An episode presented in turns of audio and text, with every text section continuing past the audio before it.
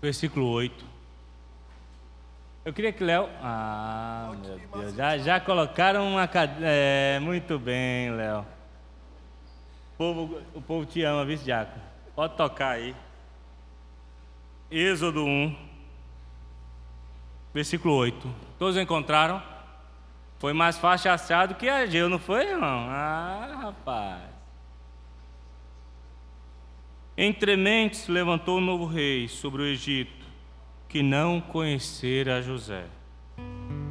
Ele disse ao seu povo: Eis que o povo dos filhos de Israel é muito numeroso e mais forte do que nós. Eia, usemos de astúcia para com ele, para que não se multiplique. Seja o caso de vindo a guerra, ele se ajunte com os nossos inimigos, peleje contra nós e saia da terra. Nós vamos ter um tempo de intercessão agora. Vamos orar.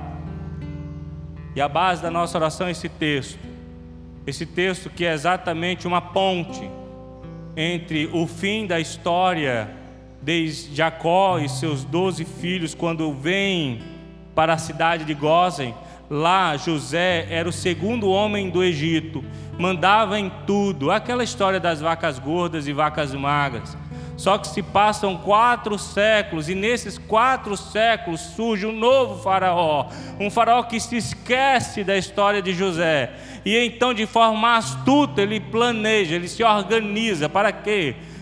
Para ir contra o povo de Israel. E ele diz assim: Olha, vamos nos organizar, por quê? Porque esse povo cresceu, não está mais só na cidade de Gósen, ele está agora em todo o Egito.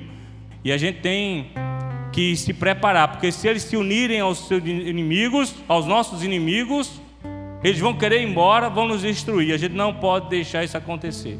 Só que ele não sabia que o problema de Israel não era se unir aos inimigos do Egito. O problema é que existia um Deus, o único Deus verdadeiro que lutava por Israel. Existem nesse tempo agora que vivemos muitos muitas organizações, vou usar essa expressão, infernais, que tentam de todo jeito nos destruir. Nos destruir ou destruir a nossa casa, a nossa família Há uma indústria, eu li recentemente, de entretenimento adulto, que gasta por ano mais de 20 bilhões de dólares para introduzir nas casas o pecado. Indústrias que existem para destruir famílias. E hoje, com a internet, está tão perto dos nossos filhos. Mas hoje, agora, nesse momento, nós vamos levantar um clamor. Esse é culto de oração, Colinas da Fé, você sabe muito bem disso. Nós vamos orar resistindo o mal. A Bíblia diz: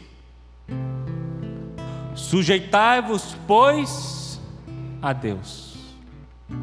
Resistir ao diabo e ele fugirá de nós.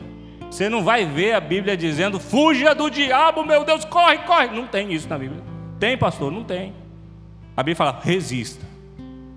Paulo ensinando a Timóteo fala para fugir do pecado. Do pecado é para fugir mesmo. Não fique, não. Se ficar, cai.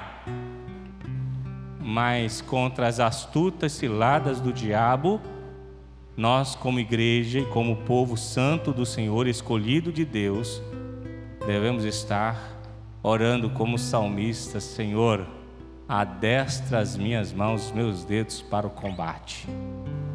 Existe uma guerra sendo travada no reino espiritual, atuando de forma bem organizada. Acredite, infelizmente, mas é verdade: o inferno é organizado. Tentando atacar a nossa casa, a nossa família, os nossos filhos. Pastor, o senhor está colocando medo em nós. Não precisa ter medo, porque maior é o que está em nós do que o que está no mundo. Aquele que está à sombra do Onipotente ele faz o quê? Descansa.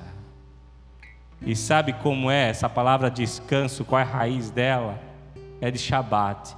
É aquela palavrinha na Bíblia que vai falar como, só para exemplificar, é como uma criancinha no colo de sua mãe, que não está nem um pouquinho preocupado com o boleto de amanhã. Você está nos braços do Pai.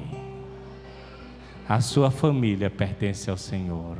Vamos ficar de pé mais uma vez e vamos orar contra toda investida do inimigo contra nós e a nossa casa e a nossa família.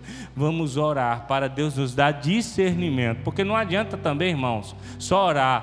Deus me livra da morte, Deus me livra do mal, Deus me livra da doença. Não, Deus me dá sabedoria, me dá entendimento, para que quando o mal vier, eu tenha os olhos espirituais e eu tome a decisão certa e não caia no laço do inimigo. Você entendeu? Vamos orar para Deus nos livrar, quebrar a seta inflamada do maligno que vem contra nós, que ele quebre, mas também que ele atue com o capacete da salvação na nossa mente, protegendo contra todo ataque infernal. Vamos orar? Senhor, na tua presença agora, eleva a minha voz, eu e a tua igreja, em nome da igreja estou orando, mas o teu povo também ora agora, Pai. Abra sua boca e ore. A ore, meu irmão e minha irmã, em nome de Jesus. É uma oração congregacional. Todos nós vamos orar, em nome de Jesus. Pai, nós, o teu povo, nos unimos nesse momento e nos levantamos contra toda artimanha, todo ataque do inimigo contra nós e a nossa casa. Pai, eu te peço em o nome de Jesus que o Senhor nos guarde de toda investida do inimigo, seja no nosso corpo, no nosso físico, na nossa mente, no nosso coração, na nossa família. Deus, em nome de Jesus, como servo do Senhor, como aquele que professa e proclama a tua palavra, eu me levanto agora diante de ti e peço, Pai, tem misericórdia de nós. Não permita, Senhor, que o inimigo, inimigo ache ocasião para se andar com a nossa vida. Pai, o teu filho Jesus olhou para Pedro e disse: Pedro, Satanás te pediu para se andar com a tua vida. Eu roguei ao Pai para que você não tua fé não desfalecesse. Pai, essa oração que nós clamamos nesse momento, Pai.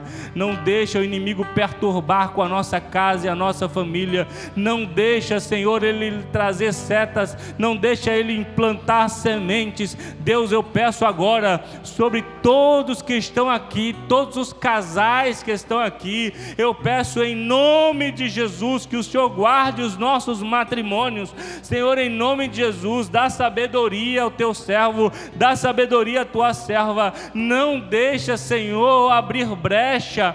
Deus, eu sei que tem gente aqui que está sendo tentado no trabalho e ele está quase traindo a esposa. Eu lhe digo, meu irmão, isso leva para a morte, isso leva para o inferno. Volte-se para o Senhor agora, nesta noite, em nome de Jesus, antes que você afunde de vez, Senhor, em nome de Jesus, guarda, guarda a gente, todos nós, eu me incluo nessa oração, Pai, me guarda do pecado, me guarda do mal em nome de Jesus. Não deixa eu pecar contra ti, Pai Santo. Não deixa, Senhor, em nome de Jesus, nenhuma brecha ser, ser Senhor, aberta na nossa casa, Pai. Em nome de Jesus eu oro. Eu oro sobre teu filho e tua filha. Eu não sei como foi o passado do teu filho e tua filha. Eu não sei se lá atrás ele nem está lembrado, mas ele fez uma aliança com o mal. Ele, ó Senhor, fez um pacto com o maligno sem saber Ó oh, Deus, da mesma forma que Davi orou, Deus, quando ele disse: livra-me do pecado oculto, livra daquelas alianças que fiz sem saber, Deus, em nome de Jesus.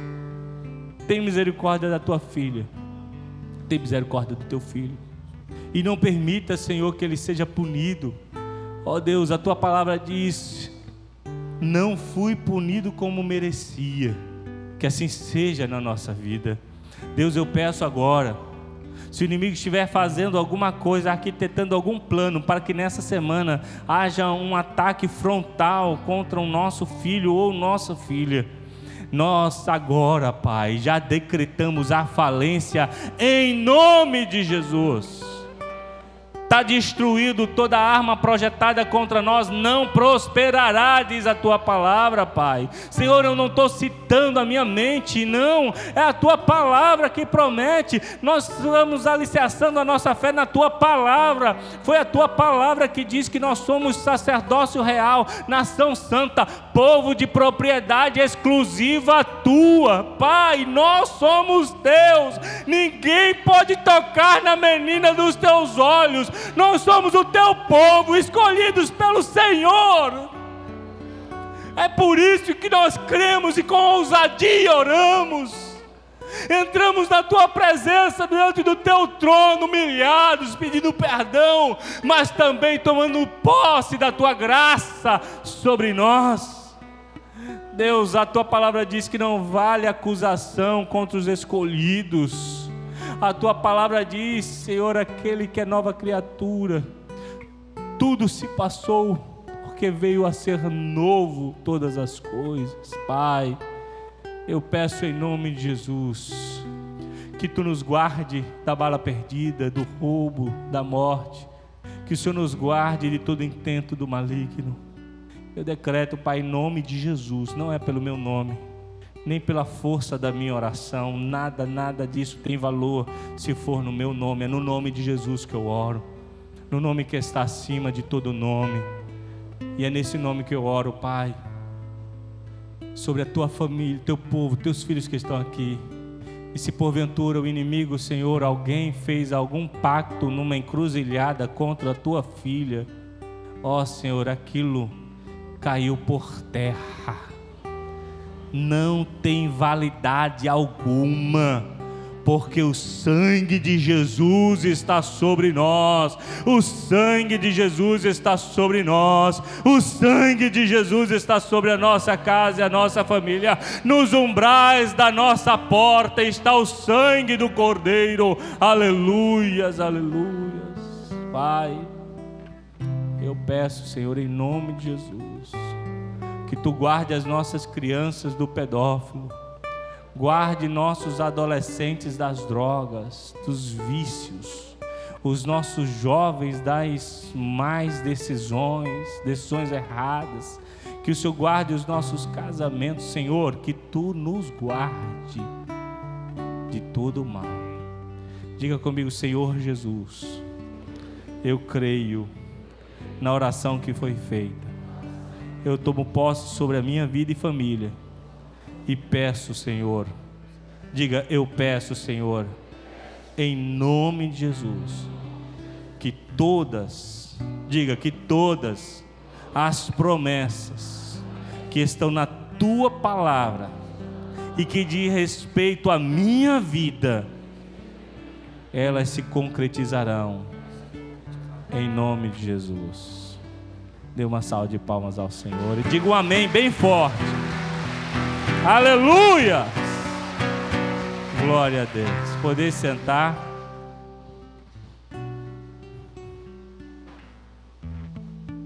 Aquela jovem de vermelho ali, faz assim, Luane.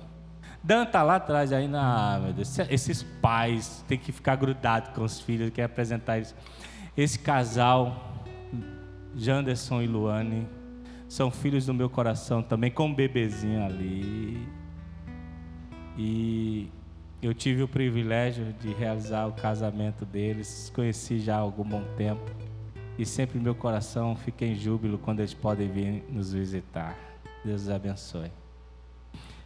Hoje quem trará a mensagem do Senhor para nós é o pastor Fábio. O pastor Fábio é pastor da Igreja Batista Bíblica do Jardim Jordão, uma igreja que é irmã nossa, parceira nossa nos cursilhos, sempre está conosco, um ministério forte, abençoado.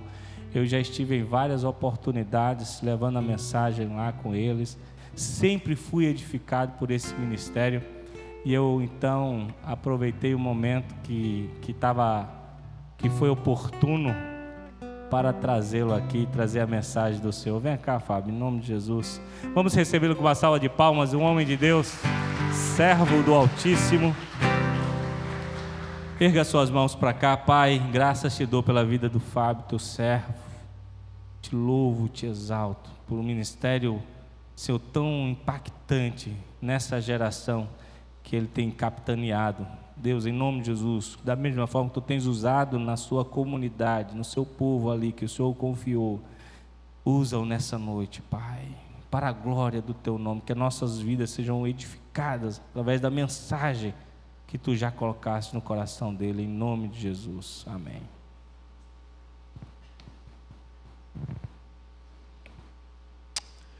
Queridos, graça e paz.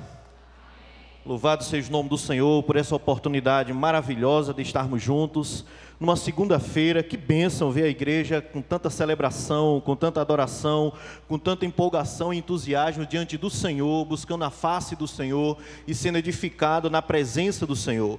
Muito me alegra ter essa oportunidade de estar cultuando com vocês, celebrando e adorando ao Senhor com vocês nesse tempo de renovação, de crescimento espiritual. Agradeço ao convite do pastor Ednei a me formulado. Muito obrigado por estar aqui juntamente com esta amada igreja, o pastor principal, o pastor Halley também. Obrigado por estar nessa oportunidade compartilhando a palavra do Senhor com cada um de vocês nesse momento. Um momento onde cada vez mais nós precisamos sim buscar a face de Deus diante de tudo aquilo que tem é, se presenciado, se desenrolado na nossa sociedade e que tem sugado as nossas energias, tem minado a nossa fé, tem tirado a vitalidade espiritual da vida de alguns. E é num tempo como esse, onde a gente busca, onde a gente clama, onde a gente ora ao Senhor, onde a gente procura ouvir a voz de Deus para é, renovar as nossas baterias espirituais, recarregar as nossas baterias espirituais, para irmos à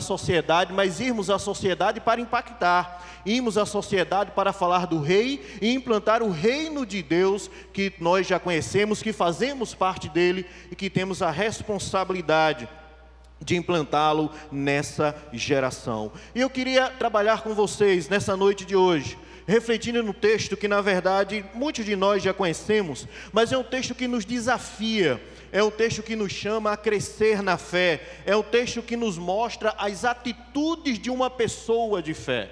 Uma pessoa que aparentemente na sociedade não tinha valor algum, uma pessoa que estava humilhada, jogada ao relento à beira do caminho, uma pessoa que estava pedindo esmola para a sua própria subsistência, para a sua própria sobrevivência, mas de repente ele ouve falar de alguém ele ouve falar de uma pessoa que estava passando naquele exato momento, e ele sabe que aquela pessoa que estava por ali passando poderia fazer toda a diferença na vida dele. E ele começa a clamar, ele começa a clamar, e ele começa a suplicar. E é interessante que nesse tempo, as segundas-feiras, é um culto de clamor, é um culto onde a gente busca mais a presença de Deus, onde cada um dos irmãos tem suplicado mais ao Senhor, a intervenção de Deus na sua vida, na sua suas famílias, nos seus negócios, esperando que o bom e a bênção do Senhor recaia sobre as suas vidas. E eu queria, juntamente com os irmãos, aprender um pouco mais a respeito desse homem que nos ensina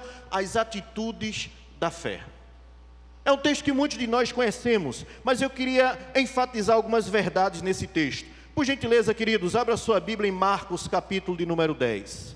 Como o pastor Ednei já nos apresentou, fazemos parte ali da Igreja Batista Bíblica em Jardim Jordão. Estou pastoreando aquela igreja nos últimos 15 anos. Deus, por sua misericórdia, por sua graça, tem nos abençoado, tem nos feito aprender cada vez mais no caminho do Senhor.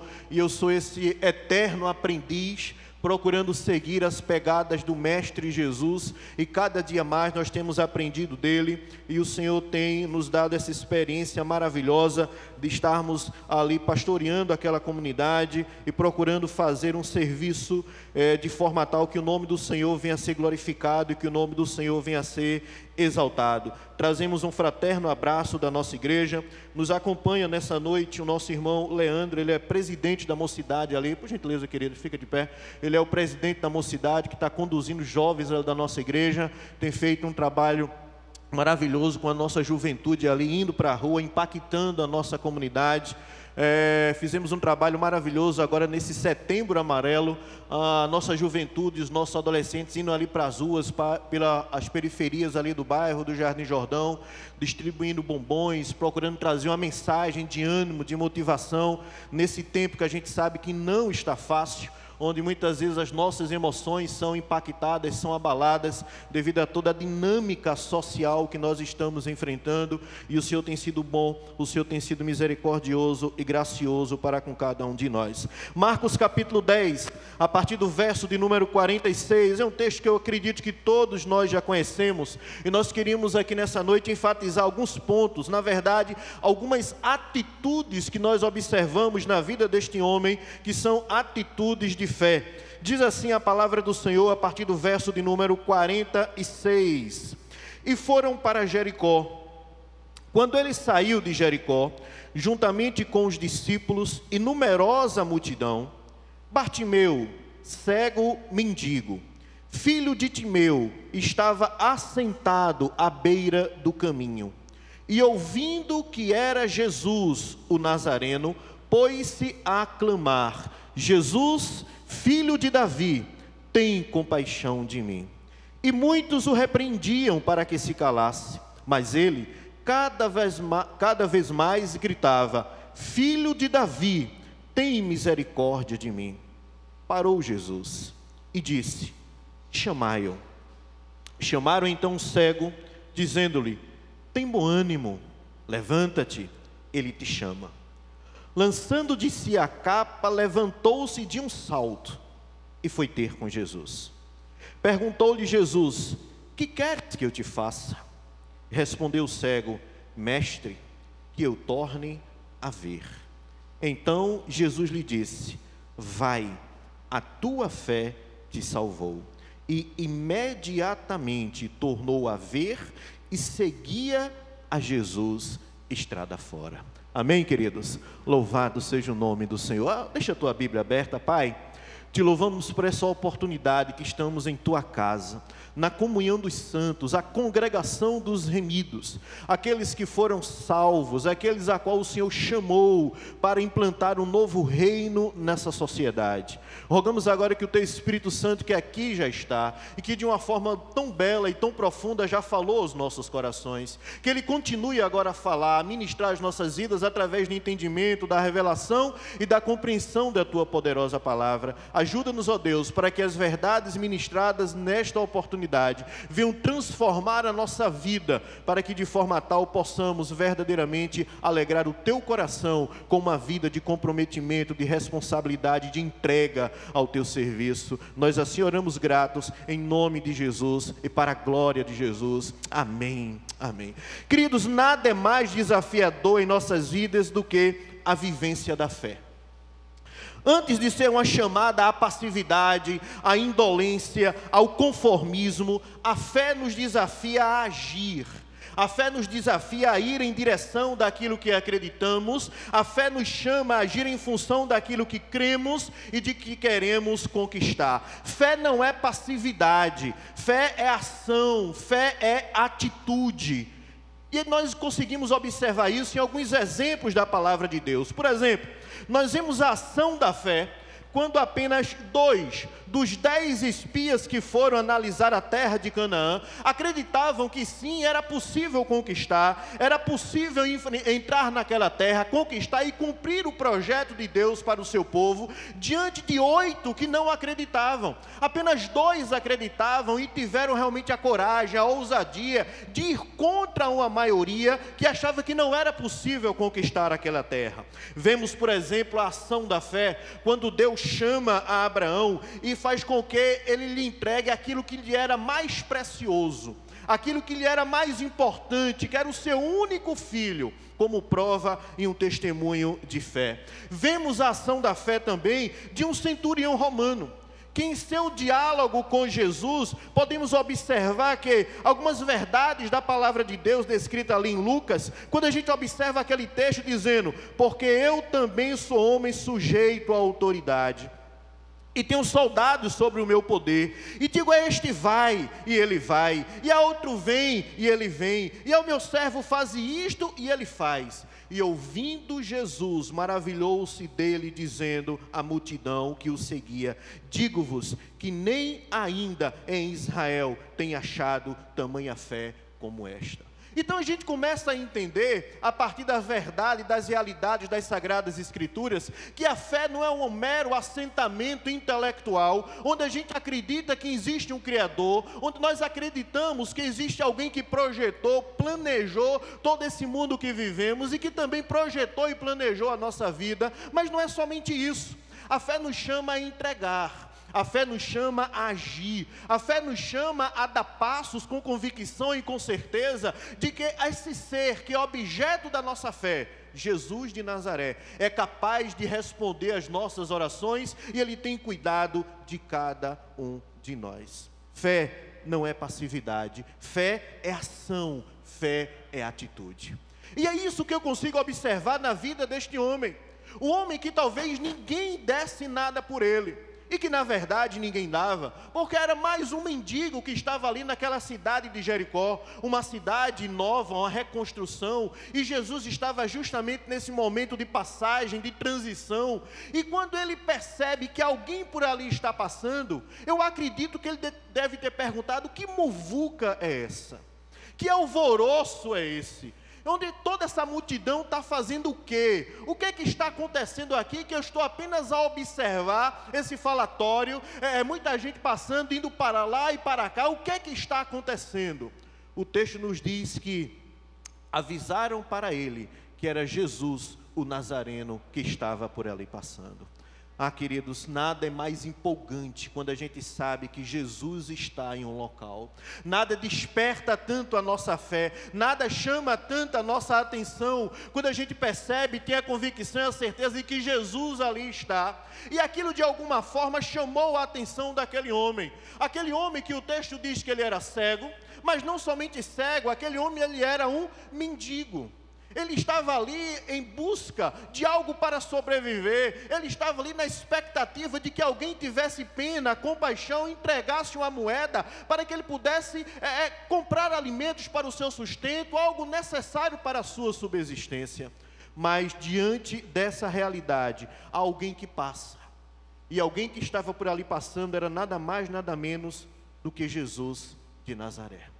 E quando aquele mendigo ele percebe essa verdade, quando de alguma forma ele sabe que Jesus estava por ali passando, as pessoas relataram que ali quem estava passando era Jesus de Nazaré. O texto começa a nos mostrar a partir do verso de número 47 dizendo: "E ouvindo que era Jesus o Nazareno, pôs-se a clamar: Jesus, filho de Davi, tem compaixão de mim." Queridos, eu começo a identificar nesse texto algumas atitudes de fé. E a partir das ações que esse cego chamado Bartimeu teve, que eu queria desafiar você, mas também a mim, a termos atitudes de fé. Qual é a primeira atitude que eu enxergo neste homem? É a atitude de clamar.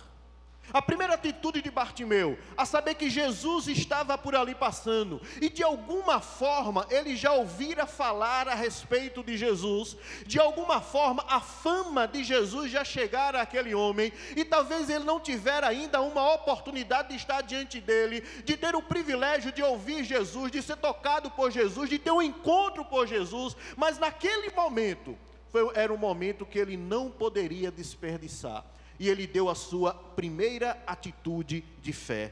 Ele clamou. Você tem clamado ao Senhor diante dos desafios que a vida tem colocado sobre você? Você tem clamado ao Senhor pela tua família? Você tem clamado ao Senhor pela tua vida profissional? Você tem clamado ao Senhor pelas suas atividades empresariais? Você tem clamado ao Senhor pelos teus negócios? Você tem clamado ao Senhor pelos teus filhos? Você tem clamado ao Senhor pelos teus sonhos, pelos teus projetos? Ou você simplesmente professa uma fé, mas não tem atitude de fé? Você não age de acordo com a sua fé? Você diz que crer em Deus, mas não coloca verdadeiramente a sua vida diante dos projetos e dos sonhos do Senhor? E a gente observa, meu irmão, minha irmã, que a Bíblia está recheada de textos que nos chamam, que nos desafiam, que nos impelem a clamar. Por exemplo, Jeremias capítulo 33, verso 3, a palavra do Senhor vai dizer: Clama a mim, responder-te-ei, anunciar-te-ei coisas grandes e firmes que não sabes. Clama a mim, clama a mim. Estamos diante de um Deus que ele tem prazer e privilégio em direcionar os seus filhos. Servimos a um Deus que tem o prazer de fazer com que os seus filhos sigam pelo melhor caminho. Só que muitas vezes nós não damos o primeiro passo de fé que Bartimeu deu: clamar. Por exemplo, Salmos de número 57, verso 2, a palavra do Senhor diz: Clamarei ao Deus Altíssimo, ao Deus que por mim tudo executa.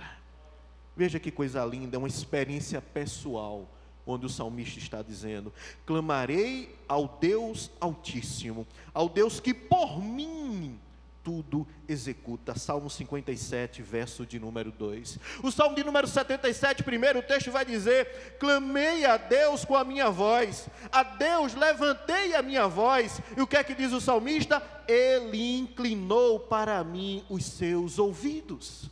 Ah, queridos, não há nada que mais é, é, traga alegria ao coração de Deus de ver com que os seus filhos vão a Ele em clamor, em súplica, para colocar diante dele as suas lutas, as suas batalhas, porque isso mostra dependência dele. Isso mostra que nós verdadeiramente acreditamos que Deus intervém.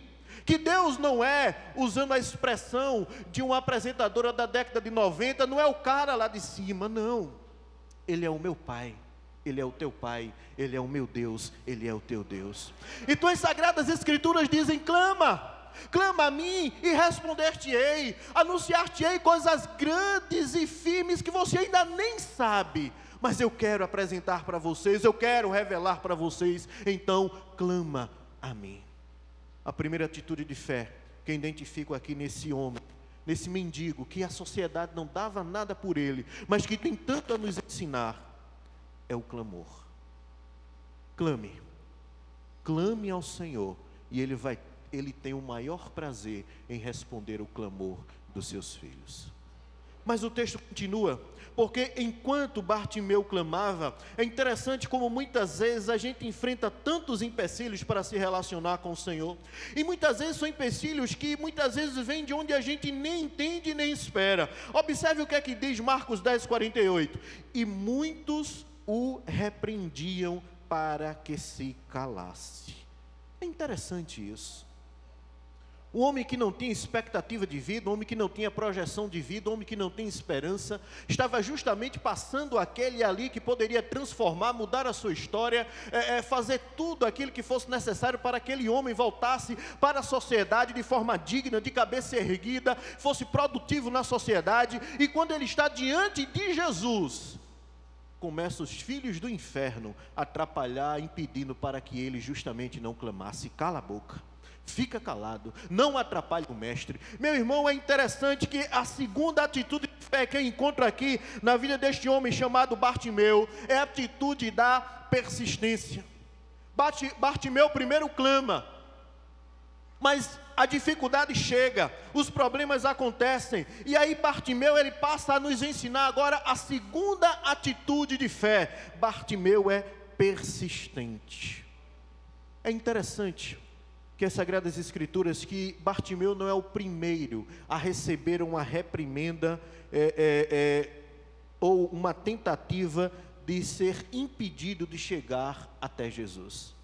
Ainda nesse capítulo 10 de Marcos, quando a gente volta nos versículos anteriores, o verso 13, por exemplo, as crianças estavam indo até Jesus. Mas no verso 13 o texto vai dizer: traziam-lhes meninos para que lhes tocasse. Mas os discípulos repreendiam os que lhes traziam. Veja só, que coisa contraditória. As crianças, a qual Jesus sempre teve como propósito, como dizer que delas é o reino dos céus, estava sendo trazidas até ele, mas haviam pessoas que estavam impedindo as crianças de chegarem até Jesus, na verdade, os próprios discípulos. Aqui nesse versículo, o texto não diz que eram os discípulos, mas dizem que algumas pessoas estavam repreendendo, impedindo que Bartimeu chegasse até Cristo, pudesse ter esse encontro, pudesse desenvolver esse diálogo, mas ele nos ensina uma segunda atitude de fé. Ele nos ensina a persistência. Sempre haverá empecilhos e dificuldades que vão querer nos afastar e tirar de nós a oportunidade de estarmos diante de Jesus. Bartimeu nos dá um exemplo aqui de persistência e de esperança, mesmo em meio à dificuldade e impedimentos que queriam colocar entre ele e Jesus. Bartimeu não desiste, persiste até ser atendido por aquele que ele sabia poderia trazer a solução para os seus problemas e atender a sua súplica e o seu clamor. É interessante que o texto está dizendo, mas ele cada vez gritava mais: Filho de Davi, tem misericórdia de mim. E quantas pessoas diziam, cala-se, aquieta, não incomoda o mestre, parece que aquilo servia como combustão para que Bartimeu fizesse com que a sua voz chegasse até os ouvidos do mestre, ante a persistência que ele tinha e essa atitude de fé que precisa estar presente nas nossas vidas. Querido, será que você tem desistido diante dos problemas? Será que diante das batalhas da vida, ao invés de persistir, você para, você retroage, você esquece que tem um Deus que já nos garante a vitória, que as Sagradas Escrituras dizem que nós não somos vitoriosos, na verdade nós somos mais que vitoriosos, é isso que Paulo escreve lá aos Romanos, nós somos mais que vitoriosos, mas quando o problema chega, quando a dificuldade acontece, quando alguém quer nos impedir da gente estar diante do Mestre, quando existem problemas reais, pontuais, que querem atrapalhar o meu, o teu, o nosso relacionamento com o Senhor Jesus, o que é que você você faz? Você paralisa ou você persiste? Você continua a clamar, Jesus, filho de Davi, tem misericórdia de mim? Ou você simplesmente desiste, retroage e abandona os projetos que o Senhor colocou no seu coração? Será que você tem a ousadia que esse homem teve?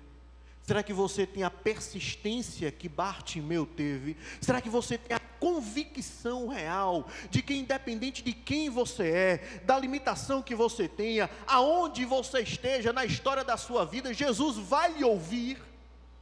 E o que mais me impressiona é que Bartimeu não olhou para a sua própria condição social. Bartimeu poderia achar-se um homem completamente indigno de ir até Jesus, mas de alguma forma, ele sabia que Jesus ia ouvi-lo. Mas parece que em alguns momentos da nossa vida, os nossos erros, os nossos pecados, as nossas falhas, as nossas inconsistências, parece que não é nem do lado de fora que surgem as batalhas, parece que é do lado de dentro de nós mesmos que surgem os problemas. E a gente não tem a coragem, a determinação ou a ousadia de persistir. O que é que hoje você tem colocado diante de Deus que talvez você já tenha pensado em desistir? O que é que você tem colocado diante do Senhor que, devido às dificuldades, devido aos problemas, você já está dizendo basta, não dá mais, já chega a segunda atitude de fé de Bartimeu, diante daquelas pessoas que estavam querendo impedir de chegar diante do Mestre, foi a persistência. Persista. O Mestre Jesus te ouve e ele vai responder a tua oração para a glória dele e para a celebração dos seus filhos. Ninguém tem mais interesse de que vivamos uma vida de celebração.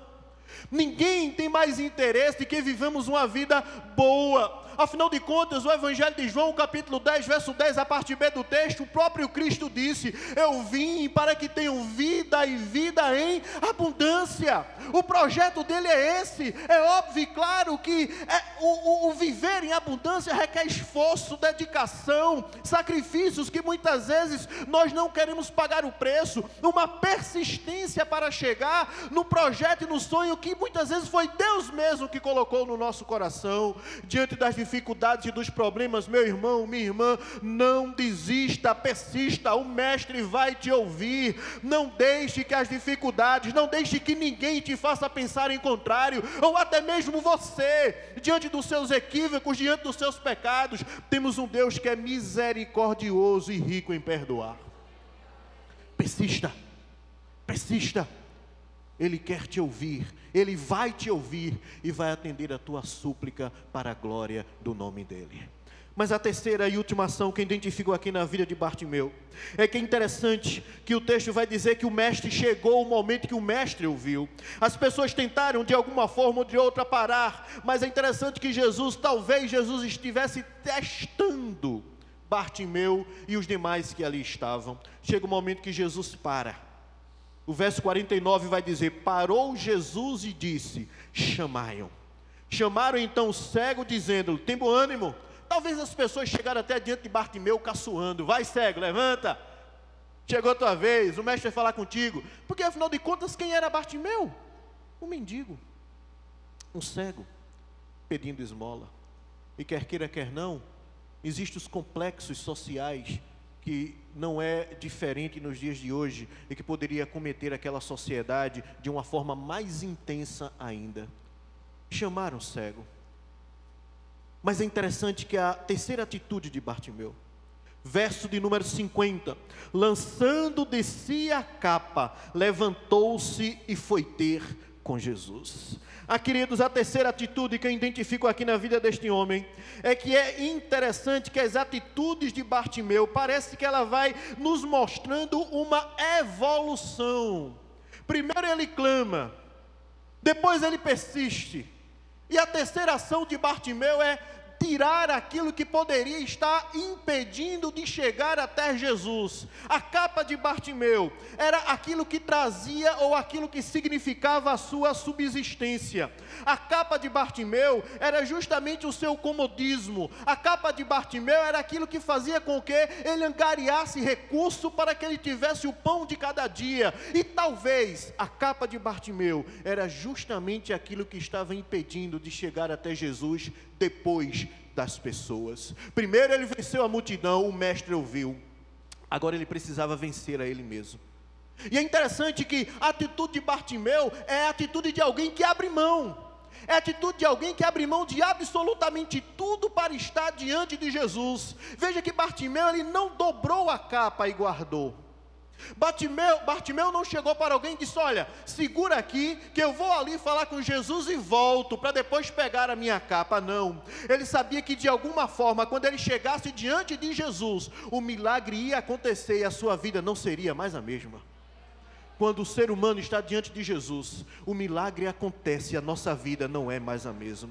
Quando nós nos colocamos diante de Jesus, Ele faz aquilo que lhe apraz. Quando Ele toca nas nossas vidas, as nossas vidas é transformada, as mudanças acontecem, o milagre ocorre e verdadeiramente nós temos uma nova vida, uma nova dinâmica de existência.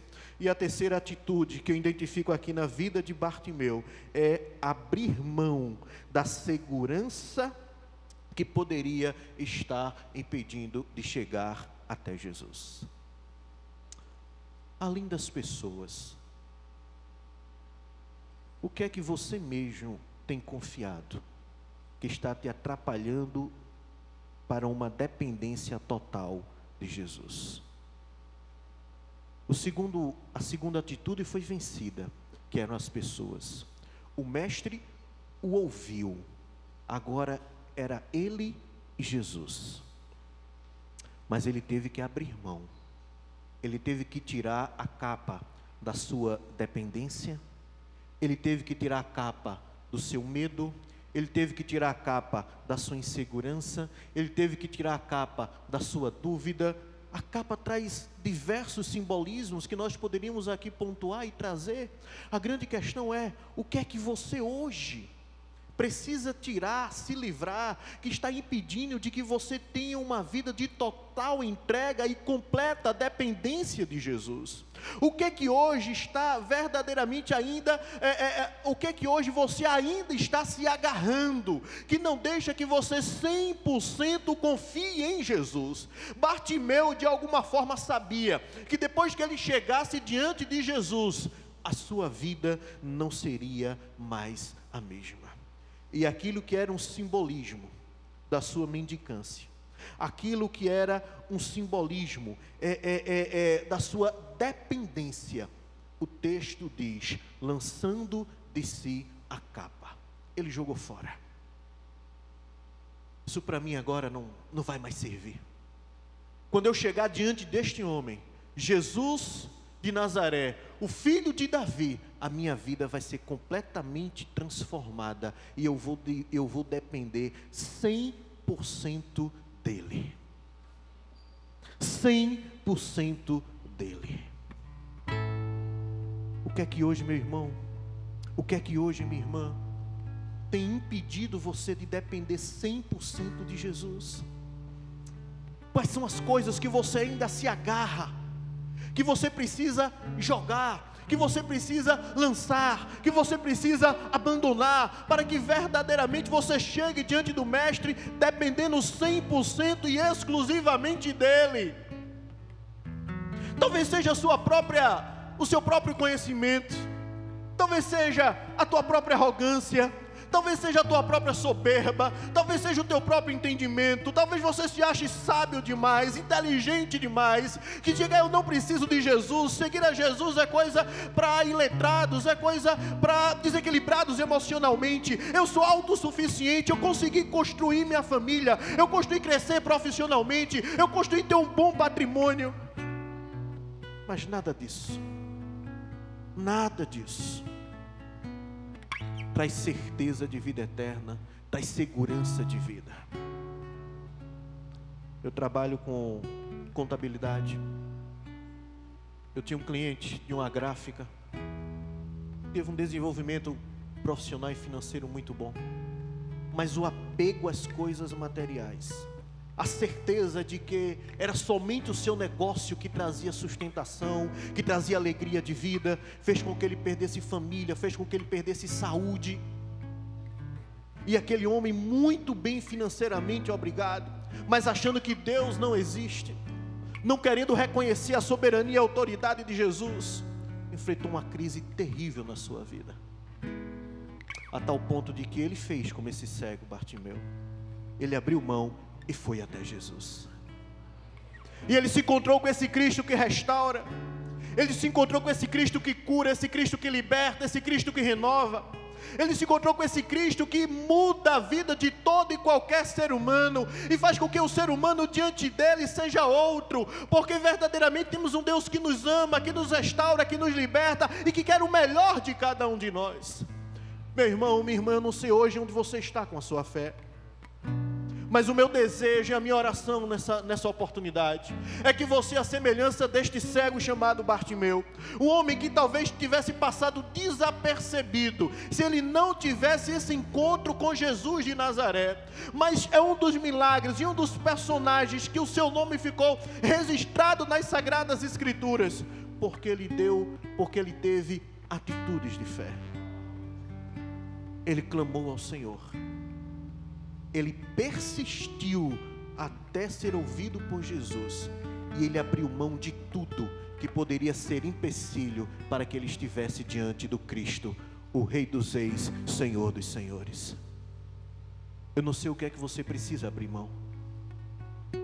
Eu não sei hoje o que é que pode estar atrapalhando a sua vida diante do Pai. Eu não sei aquilo que você precisa abrir mão para que você tenha uma vida de mais dedicação, de mais confiança, de mais certeza. E você, assim como Bartimeu, abra mão de tudo e se coloque diante de Cristo, para que Ele chegue diante de você e pergunte: Que queres que eu te faça? Que queres que eu te faça? Que queres que eu te faça? O que é que hoje você quer que Jesus faça na sua vida? O que é que hoje você quer que Jesus faça na tua família? O que que hoje você quer que Jesus faça no teu casamento, no teu relacionamento conjugal? O que que hoje você quer que Jesus faça na vida dos teus filhos? O que que hoje você quer que Jesus faça na tua vida profissional? O que que hoje você quer que Jesus faça na tua vida financeira? O que que hoje você quer que Jesus faça na tua saúde? Você crê que Ele é poderoso para fazer infinitamente mais daquilo que pedimos ou pensamos, segundo o seu poder que opera em nós, conforme Paulo escreve aos Efésios capítulo 3? Amém ou não? Você crê nisso? Amém, queridos? Coloque-se agora diante de Jesus. Jesus está aqui porque aqui estamos celebrando, estamos adorando, estamos o glorificando, estamos o exaltando. Ele diz: onde estiverem dois ou três em meu nome, eu ali estarei. E se você tiver sensibilidade, você vai ouvir a voz de Jesus dizendo o que queres que eu te faça. E Bartimeu disse qual era a sua necessidade. Bartimeu disse qual era o seu problema. Bartimeu disse qual era a sua dificuldade. Mestre, eu quero ver qual é a sua. Coloque agora diante de Jesus. Coloque agora diante de Jesus. Tem as atitudes de fé que Bartimeu teve. E você vai ouvir ele dizendo: Filho, a tua fé te salvou. Deus te abençoe. Que o Espírito Santo de Deus tenha falado ao teu coração. E que esse texto nos ensine a termos atitude de fé para a glória de Deus e para a celebração da vida dos seus filhos morte venceste, o véu tu rompeste, a tumba vazia agora está. O céu te adora, proclama a tua glória, pois ressuscitaste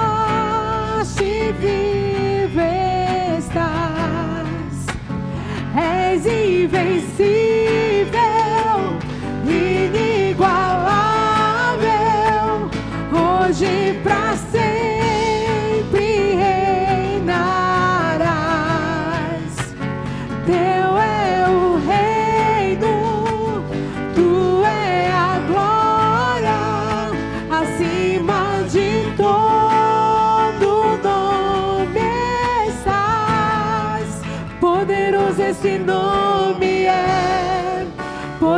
esse nome é o nome de Jesus, meu Deus. Poderoso esse nome é, mais forte que tudo é. Poderoso esse nome é, o nome de Jesus. Quero convidar os diáconos presentes para vir à frente, por favor. Não preciso nem chamar, eles já sabem que é para vir. Aí vocês sejam ágeis. A palavra do Senhor foi clara. E eu não ousarei acrescentar uma vírgula, que com certeza Deus falou conosco